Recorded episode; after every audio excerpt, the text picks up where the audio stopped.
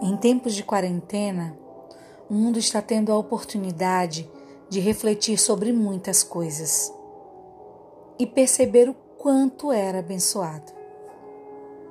Acredito que tudo que acontece tem um propósito. E esse tempo em que estamos confinados nos fará olhar para as coisas e valorizar as pessoas de forma bem mais humana. E a escola? Que está acontecendo na escola com a escola? A escola e os profissionais da educação estão se reinventando, criando novos conteúdos, reinventando a arte de ensinar, pesquisando, experimentando novas formas de interagir e, mais do que nunca, os profissionais da educação estão aprendendo aprendendo que para entrar no mundo digital é preciso uma alfabetização.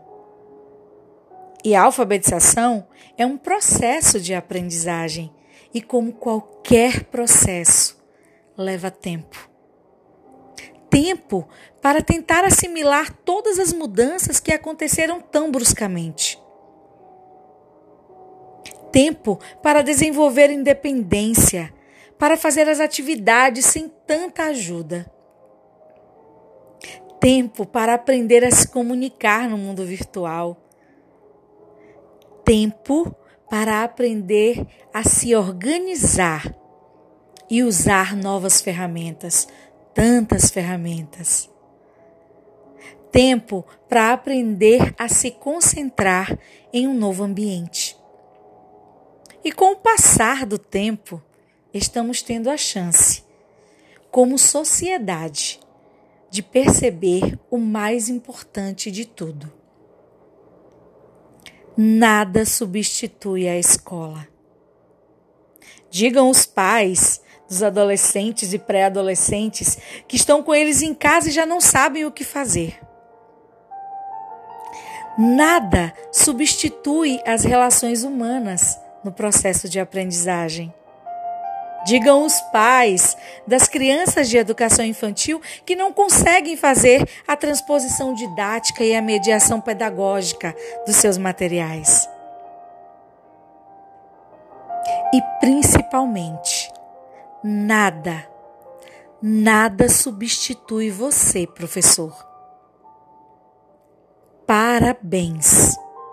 Espero que a sociedade, depois dessa pandemia, valorize mais o seu trabalho e que você possa continuar sendo esse agente de mudança, porque a sua graduação te ensinou muito mais que teoria.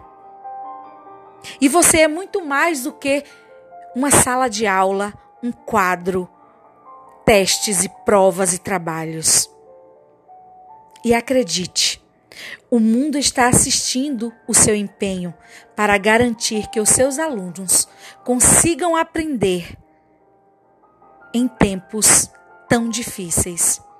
Consigam ter autonomia no seu processo de aprender.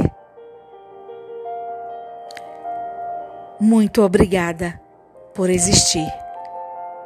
Parabéns, professor, mais uma vez.